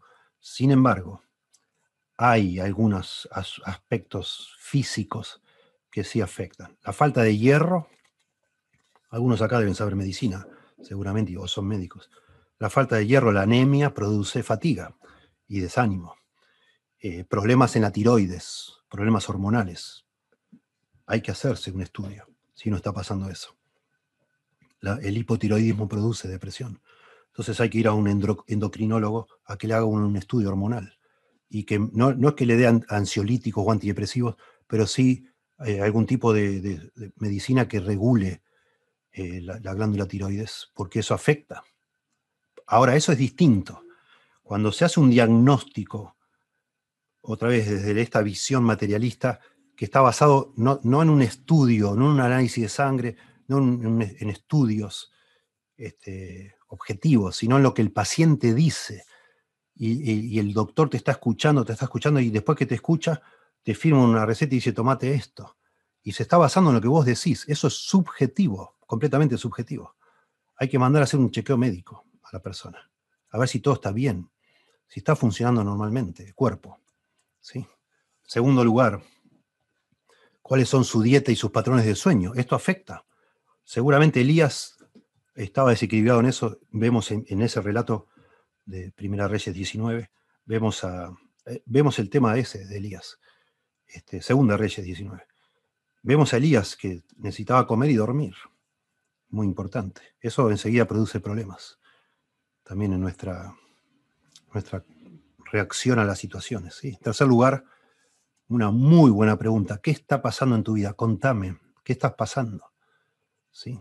Personas a veces están, como leíamos de Pablo, bajo situaciones realmente inesperadas, muy adversas. Dice aquí las autoras de este libro, hemos hablado con mujeres que han estado en matrimonios sin amor durante años y cuyos hijos están en una rebelión desgarradora y sin embargo no pueden entender por qué están deprimidas. Entonces, la primera pregunta que queremos hacerte, queremos hacerte es, ¿qué está pasando en tu vida? ¿Podés identificar alguna de estas, decíamos hoy, ocasiones? Contame a ver qué está pasando. De pronto hay alguna situación realmente que se te escapó de las manos, que no la has sabido manejar. Pastores que están siendo puestos en la picota, digamos así, están, están todo, cada semana en un pelotón de fusilamiento y toda la iglesia en contra y resistiendo y resistiendo. Bueno, es importante saber qué está pasando. ¿sí? No, tenés, no te alcanza el dinero, estás con dos trabajos a la vez, etcétera, bajo una presión espantosa. Sumado a eso con otras cosas. Bueno, es importante saber. A ver si podemos ayudarte a hacer un plan para atender cada una de estas situaciones. Y poner incluso, muchas de estas situaciones a veces no es que se van a arreglar necesariamente, pero ayudarte a verlas, verlas desde el punto de vista bíblico a lo mejor tenías unas expectativas eh, no bíblicas, desproporcionadas, y utópicas de ciertas cosas, y por eso mismo, eh, tus mismos pensamientos te están llevando a esta situación. En un momento vemos eso. En cuarto lugar, ¿cuáles son sus deseos o expectativas no satisfechas? Bueno, aquí está el tema de las expectativas. ¿sí? Eh, Salmos 36 al 7, leímos hoy. En mi prosperidad, dice David, dije yo, no seré jamás conmovido Imposible. Estamos en el mundo, después de Adán y Eva, esto no existe. Es una expectativa falsa. No seré jamás conmovido cuando prosperaste. Te fue bien en algo y decías, ah, soy un capo, soy maestro. Nunca más voy a ser conmovido. Porque tú, Jehová, esta es la razón que se justificó David. Porque tú, Jehová, con tu favor me afirmaste como monte fuerte. El Señor está conmigo, el Señor me ama. Dios y yo somos mayoría, nunca me va a pasar nada malo. Escondiste tu rostro, fui turbado. Miren cómo dicen las otras versiones, muy interesante. En mi prosperidad yo dije, jamás seré conmovido. Oh Señor, con tu favor has hecho que mi monte permanezca fuerte. Esto lo, sí, acá, habría que poner comillas, ¿no? Jamás seré conmovido, oh Señor, hasta acá. Y dice, tú escondiste tu rostro, fui conturbado. Dice la nueva edición internacional, me encantó esto. Cuando me sentí seguro, exclamé, jamás seré conmovido. Tú, Señor, en tu buena voluntad me afirmaste en, elevado baluarte pero escondiste tu rostro y yo quedé confundido. ¿Qué pasó? ¿En qué fallé? ¿Qué estoy haciendo mal? Nada, es que tenés una expectativa desmedida. Una expectativa desmedida, ¿sí? Eh, Job, algo parecido, hago, hago un comentario práctico sobre esto. Cuando esperaba yo el bien, entonces vino el mal. Y cuando esperaba luz, vino la oscuridad. Mis entrañas se agitan y no reposan. Días de aflicción me han sobrecogido. Ando ennegrecido y no, no por el sol, etc. Está deprimido. Tenemos que tener mucho cuidado y tenemos que explorar a alguien que está deprimido. ¿Cuáles son sus expectativas de la vida? Y ayudar en eso, ¿sí? No sé, como pastor a mí me toca, y yo por eso mencioné el tema de las mamás jóvenes, me toca visitar a un matrimonio y decir, bueno, ya renuncia, no te preocupes, tomate unas vacaciones no tenés que seguir siendo maestra. Atendé tu familia. Esto es muy importante. Se salvará engendrando hijos, dice Timoteo. Esto es lo más importante que puedes hacer, cría tus hijos. Pedirle a Dios que tus hijos algún día sean hombres y mujeres de Dios y que seas vos el instrumento. Eso es mucho más valioso que un montón de otras cosas. Y es así, hay momentos no vas a ver eh, fruto de esto, pero es esto es lo más valioso que hay. Y por supuesto, aconsejamos al marido a que ayude a, compartir la carga, ¿no? Porque a veces es como que de golpe, en este caso de, mujeres jóvenes, eh, tienen demasiado encima, no, pueden, no lo pueden atender. Y a veces uno le toca hablar con pastores exactamente también, que están sobrepasados. Bueno, ayudarles también a ver esas expectativas. A veces hemos mencionado en algunas diapositivas anteriores el tema de los celos, la envidia. Hay pastores lamentablemente que están queriendo hacer o replicar lo que otro pastor exitoso está haciendo. Y eso es, es no, no se hace eso. Dios no te pidió eso. Dios, cada uno piense de sí mismo con cordura, conforme a la medida de fe que Dios repartió a cada uno. ¿Sí?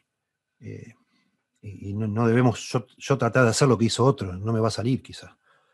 Pasa mucho y lo he visto yo en el seminario, eh, personas que empiezan un doctorado y empezar un doctorado no es para cualquiera, no es para cualquiera. Y personas terminan perdiendo todo, se terminan, no sé, tomando antidepresivos, llorando todo el día, etc. Una presión, una presión, una presión, pero están también sobrevalorándose, queriendo vivir por las expectativas de otros. Y, no. Interesante acá cuando dice, cuando esperaba yo el bien, entonces vino el mal. Y cuando esperaba la luz, vino la oscuridad. Noten la palabra esperaba, eso son expectativas. Uno espera cosas, pero hay que asegurarse que eso que uno espera es bíblico. Un día lo escuché al pastor MacArthur en una conferencia de pastores. dijo algo que a mí me impactó mucho. Lo dijo de una manera muy sencilla, pero fue algo, se notó detrás de eso mucha experiencia. Y MacArthur dijo, yo he aprendido con los años que cada vez que encuentro un pastor agotado es porque ha, estado funcionando con expectativas no realistas. Ha estado tratando de hacer lo que Dios no le pidió a él que haga, sino que está tratando de hacer lo que otro está haciendo. Y eso lo, agotó completamente. Y eso aplica para cada situación de la vida. ¿sí? Una madre, de nuevo, que quiere vaya a saber lograr qué, y, no puede, no da abasto. Y así, personas queriendo hacer lo que Dios no les pidió que hagan, porque otro lo está haciendo. Ojo, ojo con Facebook, ojo con Instagram, con todo esto que gente está mostrando, supuestamente tiene una vida perfecta y vos tenés una vida que no es así y querés alcanzar eso y no, y no. Eso es prepararse para el fracaso y la depresión, justamente. Pero es todo inventado en la cabeza de uno, ¿sí? Muy relacionado con, con esa pregunta 4, la 5. ¿Qué estándares estás tratando de cumplir y cuáles son esos estándares. ¿Sí? ¿Qué te has puesto a vos como meta? Ojo con eso. Ojo. Déjenme mostrarles, no sé si la semana pasada creo que les mostré, creo que es el Salmo 130, ¿no? Este. No, 131 debe ser, déjenme ver. Ah, perdón, le agarré una tecla. Dice Salmo 131, Jehová no se ha envanecido mi corazón, ni mis ojos se enaltecieron, ni anduve en grandezas, ni en cosas demasiado sublimes para mí. Esto es una expectativa muy alta, ¿no? El hombre queriendo hacer más de lo que de pronto puede como ser humano. ¿sí? Lo, lo cierto es que por la forma que escribe David, sí estuvo procurando hacer estas cosas porque acá dice, en verdad que me he comportado y he acallado mi alma. O sea, bajé un cambio, bajé dos cambios. Sí estuve haciendo esto, pero ahora que te escribo no lo estoy haciendo. No se ha envanecido mi corazón y mis ojos se enaltecieron. No está diciendo David de una manera pedante, yo no soy orgulloso, Dios. Está diciendo que ahora bajó la expectativa, la tenía demasiado alta. ¿Sí? En verdad que me he comportado y he acallado mi alma. Y entonces ahora, como un niño destetado de su madre, como un niño destetado está mi alma. Estoy satisfecho. Estoy como un nene que está en los pechos de su madre, está satisfecho. Y entonces termina exhortando a los lectores, espera ahora Israel en Jehová desde ahora y para siempre. Sí, de eso nos habla este salmo, de tener una expectativa no realista de la vida, de las cosas. ¿Qué estás tratando de hacer? Una vez me dijo un amigo de mi papá hace años, inconverso. Me decía el hombre, me acuerdo, el hombre había tenido una empresa, se fundió, etcétera, y estaba alquilando una casa a la vuelta de mi casa, porque se había hecho muy amigo de mi papá y se, mudó cerca. Y un día me acuerdo que me dice, un hombre, dice, a los 50 años como tengo yo, si todavía no tiene una casa propia es un fracaso, me dice el hombre. Él estaba alquilando. Bueno, yo no dije nada, era muy jovencito. Pero ¿de dónde sacamos eso? Que una persona a los 50 años no tiene una casa propia es un fracaso. Ojo con esas estándares culturales, esa presión que vaya a saber de dónde sale y que parece que vos tenés que lograr eso. a cada uno Dios le ha dado distinto. Acuérdense la parábola de los talentos, cada uno de acuerdo a su capacidad. Dios repartió y dio. Y así es como debemos cada uno de nosotros. Yo cité recién de memoria Romanos 12.3, ¿sí? Este, de que pensemos con nosotros, de nosotros mismos con cordura, conforme a la medida de fe que Dios repartió a cada uno, ¿sí? Muy importante. Sexto lugar, sexta pregunta. ¿Qué responsabilidades de la vida ha estado descuidando? Esto es clave. Dice el manual del consejero cristiano de Jay Adams, las mujeres, escuche esto, las mujeres, las amas de casa sería, los ministros y otras personas cuyo trabajo diario debe ser autoestructurado. O sea, no hay un jefe que te arma el trabajo, vos te lo armás a vos mismo. Se deprimen con más frecuencia que los hombres cuyas tareas se les explican todos los días de 9 a 5 de la tarde. Esto se debe a que el ciclo resultante de permitir que los quehaceres y las tareas se deslicen más fácilmente comienzan cuando no hay nadie más que insista en que se hagan. Si vos sos tu propio jefe, sos más propenso a caer en estas, en estas dificultades, ¿sí? Por esto mismo que estamos diciendo, porque no hay nadie que te diga, bueno, hazlo igual. Yo cuando yo trabajo, aparte de trabajar acá en mi casa con esto que hago, en Idear y con el pastorado, soy docente en la escuela. Yo he ido a la escuela a trabajar con dolor de cabeza que se me partía, para no faltar. Pero cuando estoy acá en casa, si me duele la cabeza, a veces digo, bueno, mañana lo hago, me acuesto. Es más fácil ceder cuando no tenés un jefe. Cuando ya no tenés faltas para agotar o justificadas, o, o para tener una falta justificada, tengo que ir al médico y hacer una cola y pedir un certificado. Y digo, bueno, voy igual, me aguanto el dolor y voy igual. Y eso ayuda, sin querer, a que las responsabilidades sigan adelante. Interesante. Interesante, bueno, hemos dado ejemplos amas de casa y de pastores, que yo también veo, coincido con esto, somos propensos a este tipo de situaciones. En séptimo, séptimo lugar, séptima pregunta, ¿ha, permitido que su depresión afecte su amor por los demás? Esto también es clave, lo veremos más adelante. Eh, según vemos en la Biblia, la clave para estar satisfecho, feliz, es pensar menos en uno mismo y más en los demás. Amar a Dios con toda la fuerza y todo el corazón y amar al prójimo como uno mismo. Y enfocarnos en otros, servir a otros, pensar en otros. No hay nada más pernicioso para la salud mental que enfocarme en mí mismo. Y es, es muy bueno sondear eso.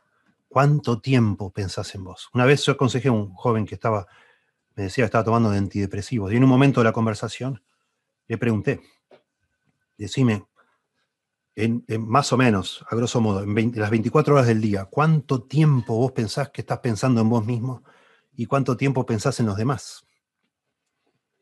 Y bueno, me dijo, no sé, 90, 90 del día estoy pensando en mí mismo. Bueno, ojo con eso, ojo con eso. No, no, no se sale de una situación así emocional, porque es un problema emocional y espiritual, no se sale enfocándonos en nosotros mismos. Ya deja de pensar en vos. Morí a vos mismo y serví a los demás. Viví para, para Dios sirviendo a otros. En octavo lugar, ¿está Dios señalando el pecado en tu vida? Puede haber una causa de, culpa, como vemos Salmo 38 y 32. ¿Estás lidiando con la culpa? ¿Sentís que Dios te ha abandonado, que tus oraciones no tienen respuesta, que a lo mejor no sos salvo, estás perseguido? Bueno, eso se tiene que arreglar porque la, culpa produce depresión, claro que sí. Si hicieres bien, le dice Dios a Caín, no serás enaltecido. Si no, el pecado está a la puerta, esperando ahí para devorarte. ¿Sí? Novena pregunta y última. Interesante la pregunta. ¿Quieres cambiar? La semana pasada algunos de ustedes en el, en el chat mencionaron si la depresión podía ser una adicción. Y dice Edward Welch en su libro sobre la depresión, dice, por extraño que parezca, la depresión puede llegar a ser un amigo, algo que la persona se siente cómoda con eso. Porque también en este mundo en que vivimos y con las soluciones que se, que se plantean a la depresión, la persona se siente justificada en su victimización. Está bajo un pozo y todo el mundo está digamos, girando alrededor de esa persona y está eximida de hacer lo que, lo que tiene que hacer porque está deprimida. Entonces, ya no cocina, ya no ordena la casa, el marido hace todo, hace lo que puede, hace todo, y ella está todo el día mirando televisión o tirada en la cama, en posición fetal. Este, hay personas que realmente se han acostumbrado a eso y así se quedan, lamentablemente. ¿Sí? Pasos para salir, entonces, en primer lugar, eh, lo anterior eran preguntas. Háganse un chequeo médico, principal, básico. Anda a un doctor y pedir un chequeo médico en todo sentido de, las hormonas, etcétera. Que esté todo bien. El tema del hierro, análisis de sangre, todos los análisis que se pueda, a ver si hay algún, algún otro problema este, que pueda estar causando. Si una persona está tomando medicación, y a veces es el caso, uno me ha pasado a mí como pastor de no encontrarle la salida a una cosa y le digo, bueno, ¿estás tomando una medicación? Me dice, sí. ¿Te fijaste en el prospecto? ¿Leíste el prospecto? ¿Hay alguna contraindicación? No. Y resulta que uno lee el prospecto y dice, puede, puede causar depresión, puede causar esto, puede causar lo otro. Bueno, ojo, que ahí en ese caso sí puede haber un desbalance químico. Y hay que ver si se puede ir al médico que le recetó eso y decir, no tendrá otra otra eh, medicina alternativa que esta que me cure este problema, no sé, de la piel, pero que no me produzca estos efectos secundarios. ¿Sí? Segunda consejo, haga lo, siguiente que sea correcto. Una, una cosa a la vez. Atienda algo que tenga que hacer que sea correcto. Hágalo. Un paso a la vez. Pasitos de bebé, como dicen en inglés. Baby steps. Haga lo siguiente que sea correcto. Tercer consejo, implemente un cronograma. Organícese, use una agenda. ¿Qué va a hacer esta semana? Bueno, ¿qué, voy a atender? Bueno, voy a empezar a planchar otra vez, caso de una mujer. No sé, o voy a, el pastor, bueno, voy a hacer los llamados que no estoy haciendo. Voy a preparar el sermón con más tiempo, etcétera. Voy a empezar a hacer lo que tengo que hacer. ¿Sí? Cuarto paso, filtre sus sentimientos con la Biblia. Y voy a citar de, este libro otra vez, este, usando Filipenses 4.8, ¿no? Ustedes conocen. Por lo demás, hermanos, todo lo que es verdadero, todo lo honesto, todo lo justo, todo lo puro, todo lo amable, todo lo que es de buen nombre, si hay virtud alguna, si hay algo digno de alabanza, en esto pensad. Lo que aprendiste y recibiste y oíste y viste en mí, esto haced, y el Dios de paz estará con vosotros. Lo importante es pensar lo que es correcto. Dice las autoras de este libro, la palabra de Dios es más verdadera que tus sentimientos. Muy importante esto. Una persona que lucha con la depresión es una persona que ha aprendido o se ha acostumbrado a vivir por sentimientos, no por principios, como ya hemos explicado. ¿sí? Filtre sus sentimientos con la Biblia. Y tantas presuposiciones, no, porque esta persona no me quiere más. No lo sabes, te lo estás asumiendo, lo estás adivinando, no, porque no. Y la persona, otra vez, tanto pensar en sí mismo, se empieza a, imaginar todo tipo de cosas que no son y que los, lo tienen sumido en, esa, en esos abatimientos. Como el perezoso que dice, el león está en las calles. El perezoso dice, el león está en la calle. No puedo salir, me va a comer. No está, no hay ningún león en la calle. Te lo inventaste vos. Anda a trabajar. Haz lo que tenés que hacer. Ya. No, no digo tratar así insensiblemente a una persona deprimida, pero ojo con, con todas las construcciones que uno se va haciendo que son inventos de uno. Huye el impío sin que nadie lo persiga. Y vos la tenés con que todo el mundo está en contra tuyo y te lo inventaste vos. Aferrate a la palabra.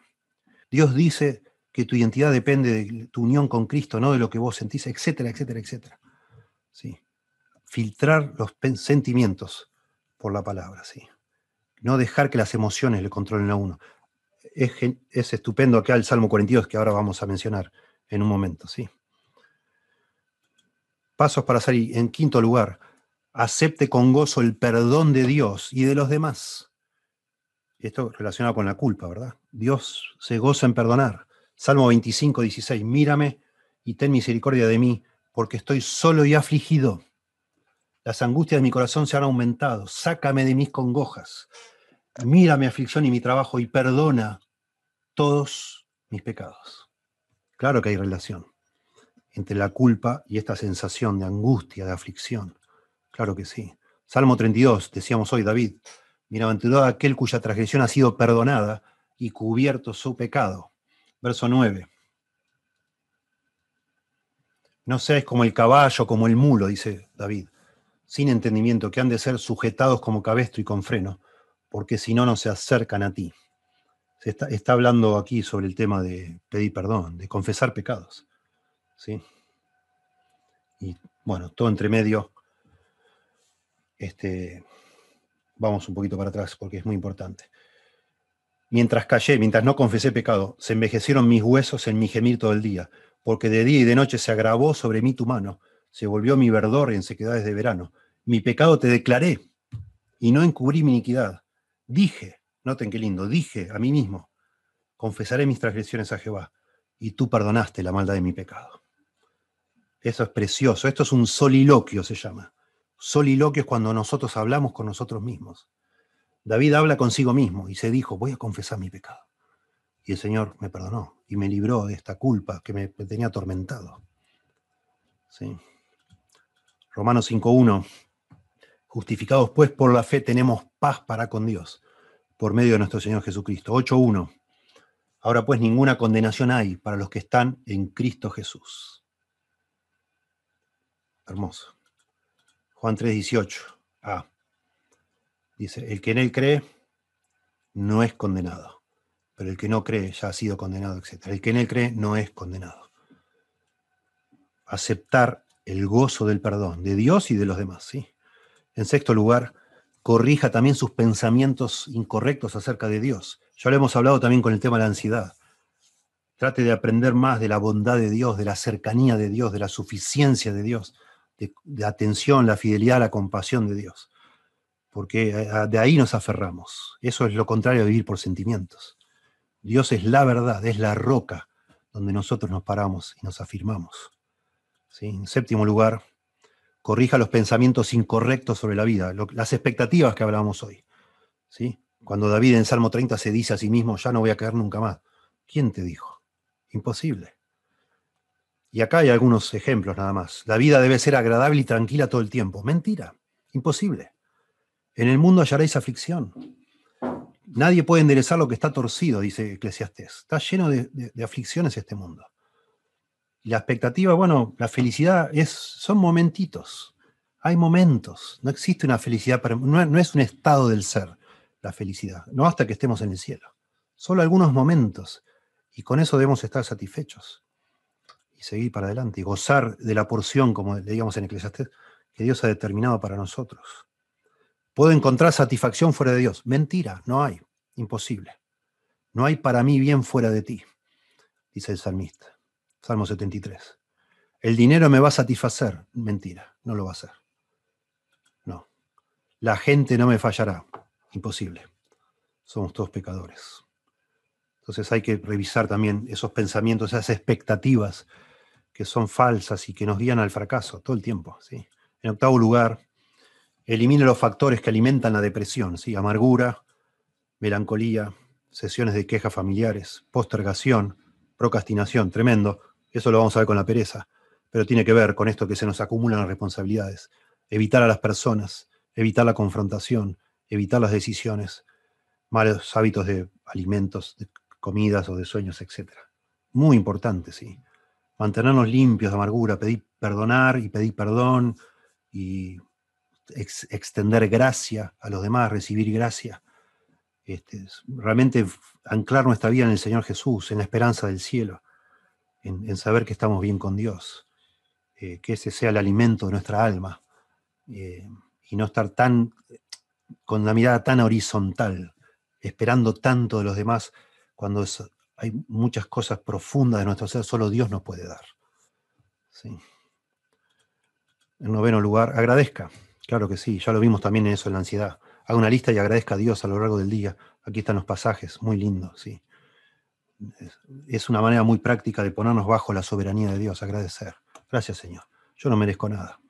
Bajar las expectativas y ser agradecido por todo. En décimo lugar, use los medios de la gracia que Dios ha determinado para justamente que nuestro corazón sane y crezca y, y madure y cambie. Lea la Biblia más, ¿sí? La ley de Jehová es perfecta que convierte el alma, transforma el corazón, nos hace crecer la palabra de Dios, tiene poder para edificarnos, para actuar en nosotros. asista más a la iglesia, no se encierre, vaya a la iglesia, escuche la palabra predicada por otros que la conocen y la entienden y la van le van a hacer a, usted exponer su corazón ante la palabra y Dios va a orar. ¿Sí? Aquí están los pasajes. Eh, interesante cuando el Salmo 73 dice a Asaf, hubiera yo resbalado. Dice, estaba, estaba el hombre mal, pensando todo mal, hasta que entré, dice, en, el templo de Dios. Hasta que fue y escuchó la palabra de Dios y puso toda su, su, su visión incorrecta de la vida, la puso todo en armonía con Dios. Y eso calmó todo, eso acomodó todo y entendió, estando en el templo de Dios, entendió que el fin de los malos era la perdición. Pero antes de ir a la iglesia, el templo en el Antiguo Testamento, a escuchar la palabra de Dios. Pensaba que era un tonto, que para qué él limpié mi camino en vano, dice el Salmo 73, qué tonto. Al final hubiera sido un, impío que les va bárbaro, hasta que entré en el templo de Dios y ahí entendí, dice él, que esta no es la única vida que hay, que todo lo que yo hago acá tiene valor ah, para la eternidad, que Dios está viendo lo que nadie ve y que vale la pena, y vuelvo al tema de los, niños pequeños. Vale la pena limpiar la casa. Vale la pena atender, sacarle los mocos a mi hijo y limpiarle la caca. Vale la pena. Aunque las feministas estén diciendo que es una vida malgastada, vale la pena. Porque Dios lo dice. Y esto tiene valor eterno. Y lo otro es solo por mi ego, pero no, no tiene valor. Y eso la iglesia, otra vez, la palabra, la palabra, la palabra, la oración, la palabra, la comunión con los santos, la santa cena, porque claro que sí que es un medio de la gracia, una vez al mes o como sean en las iglesias de ustedes, como lo hagan, enfocarnos en la cruz, en lo que hizo el Señor por nosotros, confesar mis pecados, examinarme. Eso es un medio de la gracia. Ponemos todo en su lugar allí, ¿no? Este, bueno, ahí están los pasajes, después vean ustedes. ¿sí? Esto es uno de los últimos consejos, ya terminamos casi.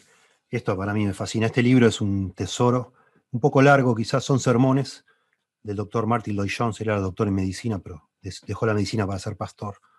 Hicieron un libro, se llama Depresión Espiritual, sus causas y su cura. Bueno, para mí lo más valioso de este libro es lo que hace un concepto que explica Lloyd Jones, tomando el Salmo 42. Noten cómo dice el Salmo 42. El salmista dice, ¿por qué te abates, oh alma mía, y te turbas dentro de mí? Espera en Dios, porque aún he de alabarle, salvación mía y Dios mío. Este hombre está deprimido. ¿Por qué te abates, oh alma mía, y te turbas dentro de mí? Pero noten lo que pasa acá. El escritor está deprimido y empieza a hablar con su alma, un soliloquio. Le empieza a discutir con su alma. ¿Por qué estás deprimida? ¿Por qué perdiste la visión? ¿Por qué estás así de triste? Y noten lo que hace en la segunda parte. Le predica a su alma espera en Dios, porque aún he de alabarle, salvación mía y Dios mío. Y esto es lo que dice Lloyd Jones, como la, quizás el, pensamiento clave para curarse de la depresión es predicarle a nuestra alma. No escuchar a nuestra alma, que nos miente, todo el tiempo nos miente y nos dice, no, ese no te quiere, no, porque no vale la pena, no, no vales nada o como decía Elías, ya no soy, yo no soy como mi padre, no yo no soy, el único que queda. No, mentira, mentira, te estás mintiendo. Predicar a tu alma, espera en Dios.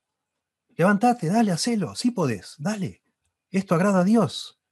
Vale la pena. Dice Lloyd Jones, el arte principal en materia de la vida espiritual es saber manejarse, liderarse uno mismo. Tienes que tomar las riendas de ti mismo Tienes que dirigirte a ti mismo, predicarte a ti mismo. Debes seguir recordando a Dios, quién es Dios y qué es Dios y qué ha hecho Dios y qué se ha comprometido a hacer. Hermoso. Basado en este Salmo 42, verso 5. Hablale a tu alma y decirle, basta, vamos a la iglesia. No, no, no, no quiero ser hipócrita. Cállate. Vamos a la iglesia. Dios manda que vaya a la iglesia. Voy a ir a la iglesia. No, no, no, no, en ningún lado dice que si me siento bien voy si me siento mal no voy. Vamos a la iglesia. Vamos a escuchar la palabra. Vamos a orar. No, no tengo, vamos, oremos. Por supuesto, es un poco, bueno, así somos los seres humanos. Tenemos la capacidad, y eso es lo que se llama la conciencia. Yo tengo autoconciencia de mí mismo. Yo tengo la capacidad en este momento, estoy hablando con ustedes, de verme a mí mismo como si me fuera allá al rincón del techo y me estoy viendo qué estoy haciendo en este momento, y vos también. entonces se, ve esto muy bien en estos soliloquios. ¿sí? Hablale a tu alma. Y, y decirle de ahí, Filipenses 4.8, todo lo justo, todo lo honesto, todo lo que es de buen nombre, etcétera, hay virtud alguna, en esto pensad. ¿Qué estás diciendo, Alejandro? ¿Estás loco? ¿Qué estás pensando? ¿Quién dijo eso? ¿Cómo, lo puedes comprobar? Que tal persona no quiere verte más. Te lo estás inventando. Llámalo y dale, decile para verte, etcétera. ¿Sí? 12. Y final, ¿no? Deje que otros lo animen. Y acá está el pasaje que leímos hoy, cuando Pablo estaba desanimado y vino Tito y lo animó. Y los corintios animaron a Tito. Deje que otros lo animen, busque la comunión de los santos, sea transparente, baje la guardia, no pretenda ser perfecto, ¿sí? Eh, llore con los que lloran y ríase con los que rían y sea transparente. El Señor ya ha perdonado todo sus pecados. Muéstrese débil, como así lo hizo Pablo, hermoso. Uno ministra y mucho así, ¿sí? Desafíos especiales solo los menciono. No es tan fácil este tema. Ustedes si han querido ayudar a alguien deprimido sabrán que hay muchas dificultades. La persona está como completamente blindada, a veces no quiere recibir ayuda. Un desafío muy difícil o muy especial de esto es que a veces cuando uno quiere ayudar a alguien deprimido se relaciona, se desarrolla una especie de relación no tan sana como una dependencia emocional de esa persona con uno, como que esa persona solo eh, quiere estar con uno o, escucha a uno y no se relaciona con otros más. Eso es un desafío para evitarlo si es posible. Este, incluso es posible que tratando vos de ayudar a alguien deprimido, que vos te termines deprimiendo también por esta falta de frutos o de tan poquito avance, ¿no? Otro gran desafío es el tema de los antidepresivos. Es muy difícil, vamos a hablar de eso en otro momento, pero cuando una persona está bajo la influencia de medicamentos, nosotros no podemos decirle a alguien que los deje de tomar porque no tenemos conocimiento médico para hacerlo. La manera, la manera correcta de hacer esto en la práctica es recomendar a, a esta persona, hermano o hermana en la fe, a que vaya un médico y a un médico responsable y que le ayude a reemplazar los antidepresivos quizás muy fuertes, por otros más livianos o más suaves, o las dosis muy grandes le vaya disminuyendo con un control paulatino, ¿sí? periódico, le vaya disminuyendo y hasta le vaya reemplazando hasta que al, fin pueda ya no usar más antidepresivos. Pero mientras una persona está bajo la influencia, en algunos casos muy profunda de antidepresivos, es como que está funcionando al, al 30% y es muy difícil en esa condición ayudar a alguien a, a salir a flote. ¿sí? Es como estar manejando, como dicen en inglés, con el freno de mano puesto. ¿no? La persona no, no, no, no, como que no responde a los estímulos a veces, tan, con tanta medicación. ¿sí? Bueno, otro desafío es la paciencia para nosotros. ¿no? El avance a veces es muy lento, depende de la profundidad de, esta situación. ¿sí? Y también es mucho, pero mucho, en una persona deprimida, hay mucho pensamiento no bíblico. ¿sí? Y es como que uno también a veces como que uno tiene la tentación a, condescender con la persona y decir, bueno, y ya decir, bueno, ya, no, no va a entender, ¿qué le voy a decir? Y una máquina de pensar cosas erradas. Y sobre todo una persona muy enfocada en sí misma. Y, tiene esa, a veces el orgullo está en todos nosotros, ya lo veremos, pero esa persona en sus sentimientos le da más crédito a lo que piensa que a lo que la Biblia dice. Y todo es como ella piensa que es. Y no, no, a veces como que no, no, está enseñable la persona, no, no quiero recibir. ¿sí? Dice Welch, no dude en interrumpir el flujo de, el flujo de desesperación, autocompasión y quejas que solo refuerzan las interpretaciones no bíblicas que la persona tiene de Dios y de sí mismo. ¿sí? Y ahí hay proverbios, más proverbios para ver, no los vamos a consultar, pero decidí no, no poner acá hipervínculos, porque me pareció valioso recomendarles algo que vi la semana pasada con mi esposa y nos gustó mucho. Y entonces eh, lo van a tener acá. Se los voy a poner en el chat ahora y ustedes lo bajan. ¿Sí? Estos son dos links. Pero, antes de poner en el chat se los voy a mostrar y después lo hago porque no voy a poder así. Eh, el otro día encontré yo mirando videos. Este, está en inglés esto. Déjeme. Este, es una sesión de consejería son dos sesiones de consejería eh, que está dando el, que, fue mi profesor de consejería, se llama John Street, con un muchacho que es pastor. Este muchacho fue el, presidente del centro de estudiantes de la universidad donde yo estudié, que se casó y la, mujer está bajo depresión, pero severa, severa. Y él fue a pedir consejería, por supuesto, seguramente han logrado el consentimiento para publicar estos videos, están en internet, está todo en inglés. Déjeme que le quiero mostrar el... Este es el consejero John Street, pero les quiero mostrar algo. ¿Están viendo ahí? A ver, eh, Sergio, si querés desmuteate y decime si se ve el video, por favor. Sí. Sí, sí, se ve. Perfecto. Bueno, miren acá. Acá abajo, les quiero enseñar esto, les puede salir para todo video que, que eh, está en inglés. Acá abajo dice CC que es Closed Captions, que sería como subtitulado. Ustedes apretan ahí, Closed Captions. ¿Sí? Bueno, ahí, a ver. Ah, esperen, lo tengo que, lo tengo que reducir acá, no importa. Apretan acá en CC. A ver. Bueno, quiero, acá está. No, apretan en, el engranaje. ¿Ven? Dice eh, subtítulos CC en inglés autogenerados. ¿Ven? ¿Sí? Pero yo voy a ir eh, está autogenerado, ¿sí? en inglés. Yo voy acá, auto traducido, dice acá. Aprieto acá y me aparecen un montón de idiomas. Voy a la S de Spanish, ¿sí? Se los voy a mostrar acá. A ver, Spanish. Y entonces ahora, noten, ahora lo agrando de nuevo. Eh, yo ahora no es perfecto. Esto no es perfecto. Pero noten, 90% está muy bien.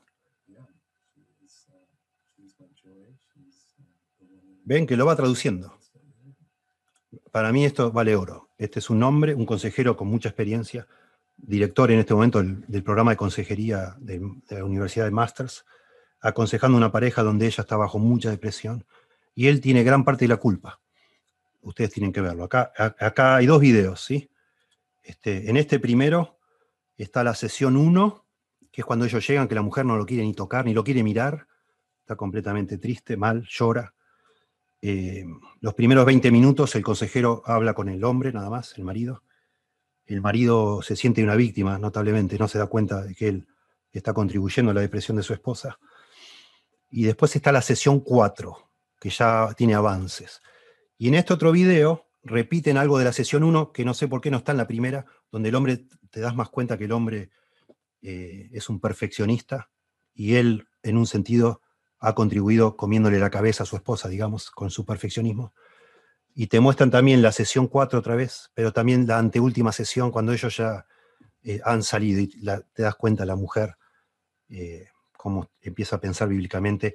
Y hay momentos de, esta, de estas sesiones de consejería que para mí son preciosos, sobre todo ver al, doctor Street cómo maneja la Biblia y cómo les enseña a pensar bíblicamente, no tiene precio, una belleza hagan, hagan así, bueno, ahí les quedó, quedó esto grabado, ¿no?